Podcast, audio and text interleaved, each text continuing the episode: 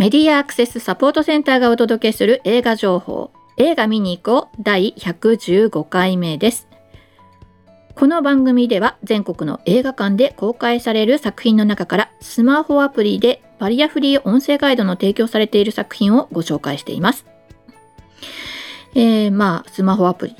えー、そうですね、iPhone でも、Android 版でも、えー、あとはねタ、ブレットとかでもね、その iPad とかでも多分、あの、アプリ提供されてるんですけどね。はい。で、えー、っと、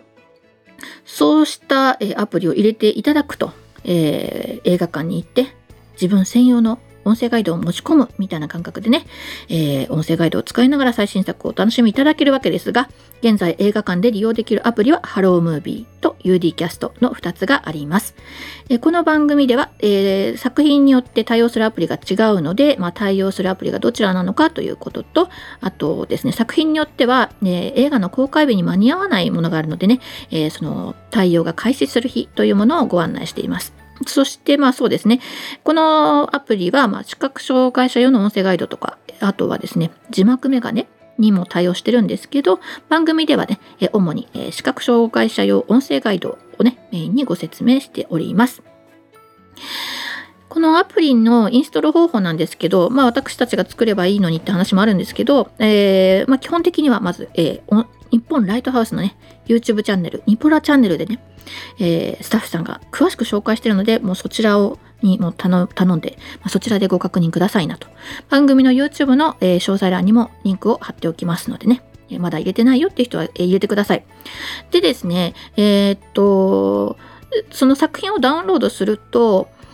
あの事前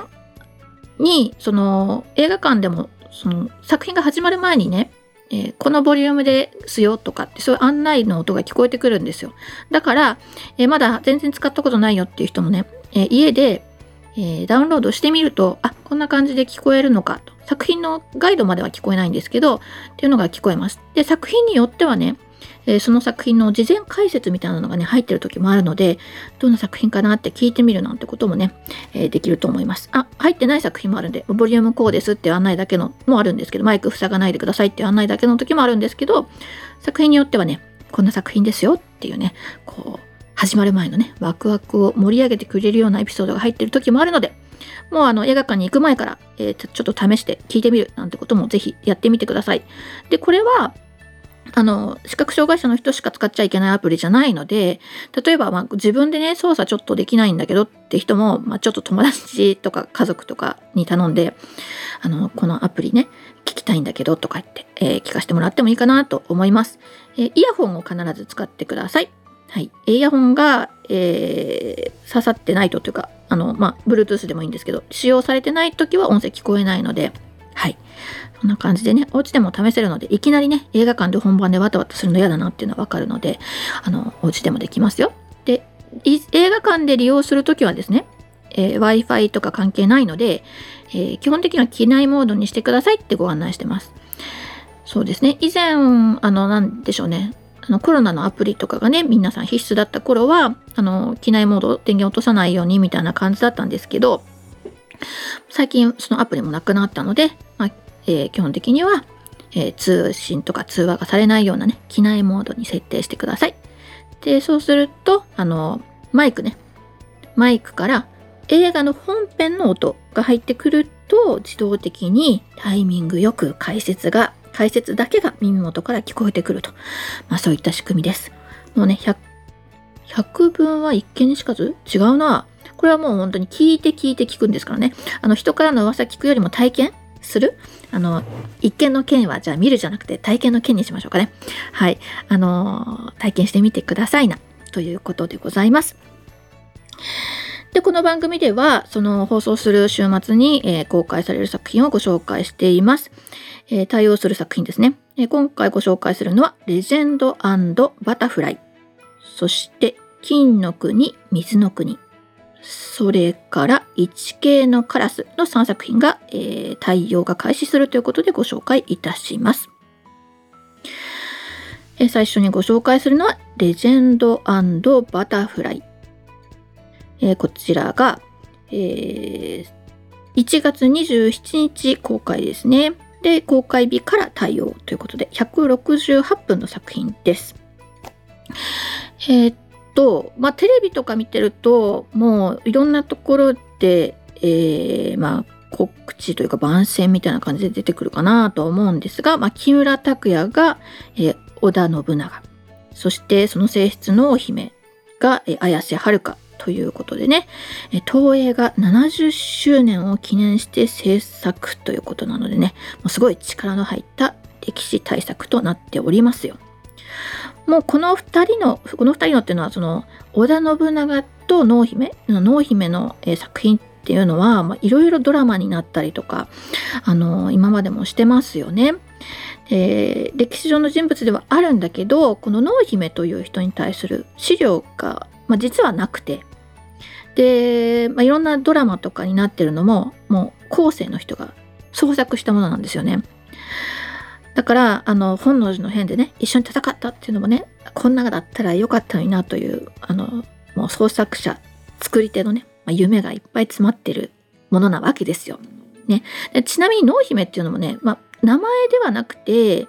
あのあだ名みたいな、まあ、そんな感じみたいなんですよね。で私がまあ一番初めに濃姫です、まあ、おこの人がやるのかって思った印象的なのは、まあ、柴咲コウですかね。でちょっと調べてみたら他に内田有紀水木有沙小雪中谷美紀名取裕子そして松坂慶子なんていうね女優さんたちが演じてましてで今回の綾瀬はるかさんは2005年の映画ですね戦国自衛隊1549でも濃姫やってるんですよね。うん。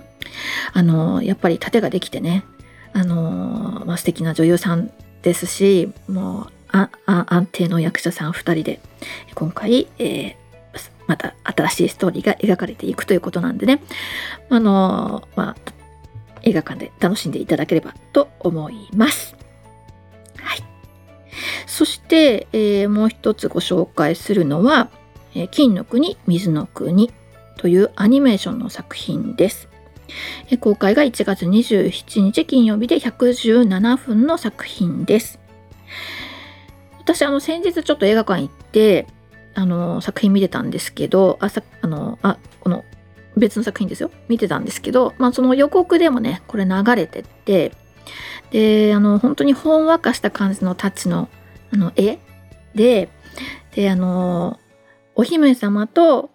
お王子様みたいな感じの立ち位置にな当たる人たちがねそのなんかいわゆる昔の昔がうんと、まあ、いわゆるディズニーもそうだけどあのまあ、キラキラしてかっこよくて美しくてみたいなそういうあのなんか形式にはまらないもうふわっとしたこう、うん、ほんわかした女の子とちょっとあの、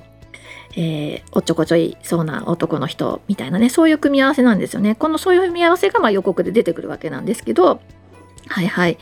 で、これは、えー、っと、岩本直という方のね、漫画が原作になっていて、2014年から、えー、あの、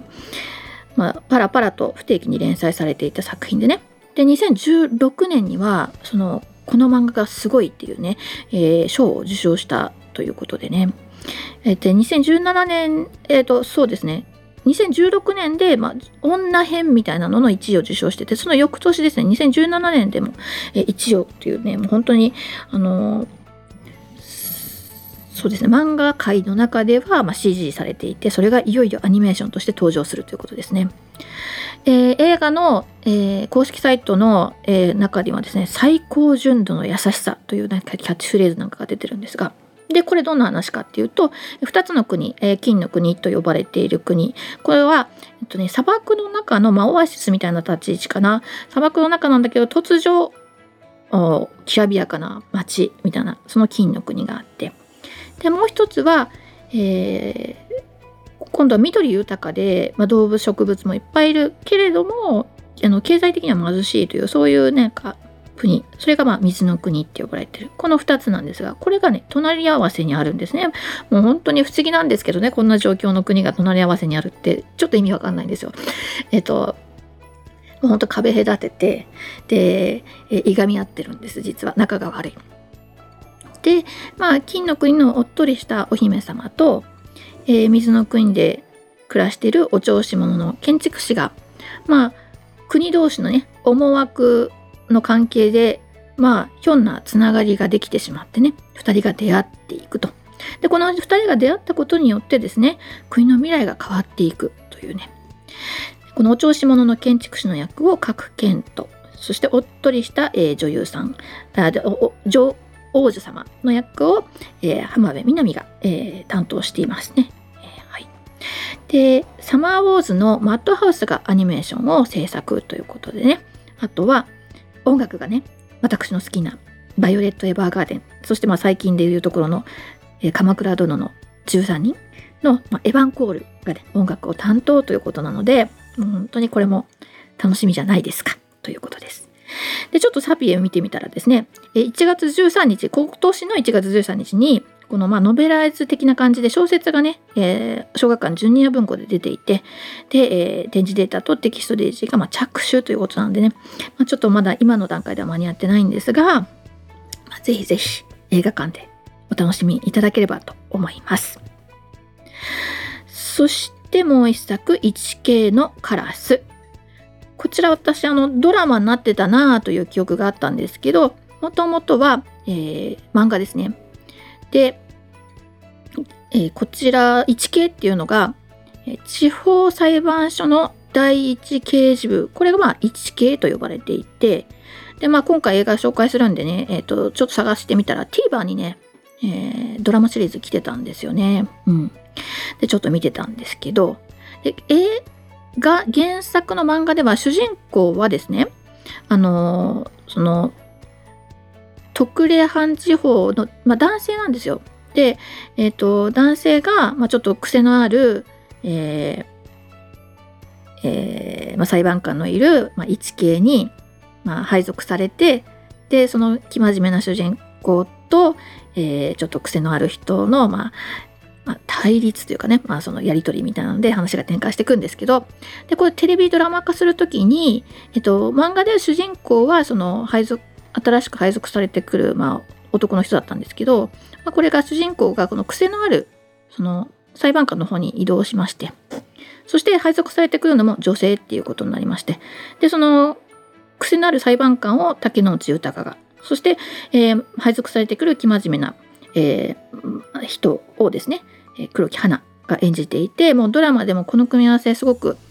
ヒットしていてですね、まあ、これ原作者了解のもとだったので、まあ、全然あの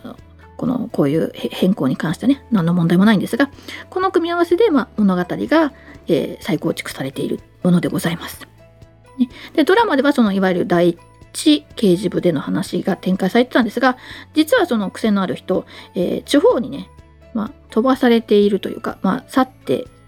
えー、かれこれ2年が過ぎてますよと。まあ、実際そのテレビシリーズが放映されてからもね時間が経ってるわけですけれどもで岡山県のまあ、瀬戸内の、えー、まあ、のどかな、えー、町に、え移動している、その癖のある裁判官がいると。で、片やですね、えっ、と、生真面目だった、え、女性。彼女はですね、あの、裁判官ではあるんですけど、多職経験制度っていうね、他の仕事を経験する制度みたいなのがあって、それで弁護士として、働いていて、で、偶然、えー、その、偶然？まあ、偶然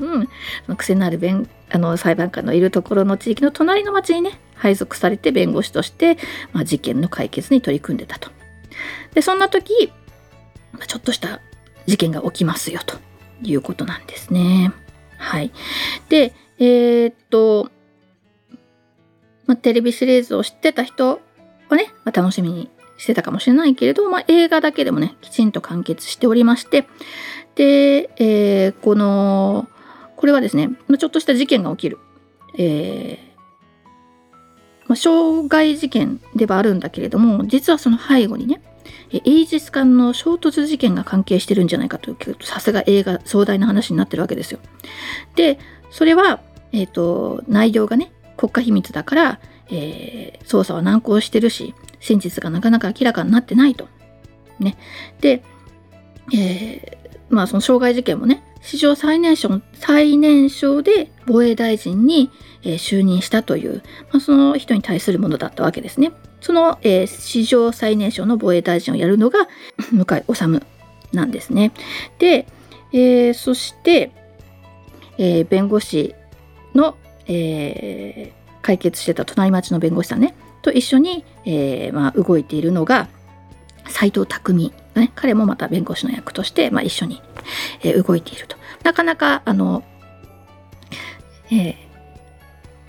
まあ、役者役者が揃った作品となっておりまして、えー、映画館のでお楽しみいただければいいんじゃないかなというふうに思っております。はい。あれ？私言ったかな、えこちらはですね、1月13日にもう公開してたんですけれども、え27日金曜日から、えー、対応ということで119分の作品です。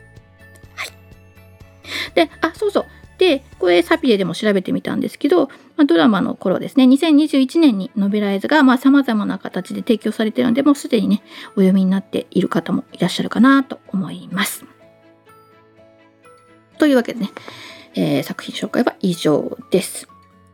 いや、寒かったじゃないですか、ここ数日。まあ皆さん住んでるところによっては寒さもいろいろ違ったとは思うんですけど、でも、まあ、日頃より寒かったんじゃないですか、皆さんね。うん。で、私のところもすごい寒くて、で、いろいろ凍ったんですよね。っていうかね、まだ凍ってるんですよ、正しく言えば。で、えっとね、台所の給陶器との間の缶が詰まってるらしくて昨日からずっとね台所でお湯が出ないという状況が生まれてまして洗面所は出るのに台所が出ないんですよね。うんまあ、台所はまあいいかななんとかなるかななんないな嫌ですねはいあのはい。なんであれ油物とかね作らないように気をつけてますよ。うっかりそんなことものを作ったら洗えないですからね。あとはあのー、そしてねなんとあの洗濯機の水私あの自動で排なんか給水するためにあの蛇口をね出しっぱなしの状態でつないでるんですよね。つないでたんですよね。そしたらなんか凍って溶けてみたいな関係でそのつなぎ口のところが壊れて外れちゃってあの洗面所が水浸しになるという事件を起こしてまして今。今まさにまだ起きていてあの止めたんで止まってるんですけどこれまだあの拭き終わってなくてですね、まあ、ちょっとあの洗面所が今大変なことになっているという現在でございますね。皆さんちゃんと水抜きはした方がいいですよというね今更のお話なんですけどね、まあ、そんなことをしている今週でございました。はい。では、えー、いつもながらのマスクからの、えー、マスクからの、えー、告知で番組を終わりにしたいと思います。アルファベット MASC 映画で検索するとホームページにたどり着くことができますよと。またサイトのトップページにある映画映像のバリアフリー化を学ぼうからはバリアフリー字幕や音声ガイドのオンライン講座に参加することができますよ。そしてこの番組は映画見てきたよはもちろんこれ期待してますなどぜひ教えてください。えー、溜まってるインタビューも、えー、心合いを見計らってですねまた、えー、ご紹介していきたいと思っております。えー、また各地での活動の告知などもお寄せいただきましたら紹介していきたいと思っておりますのでよろしくお願いします。以上メディアアクセスサポートセンターから徳江さやかがお伝えしました。ではまた来週。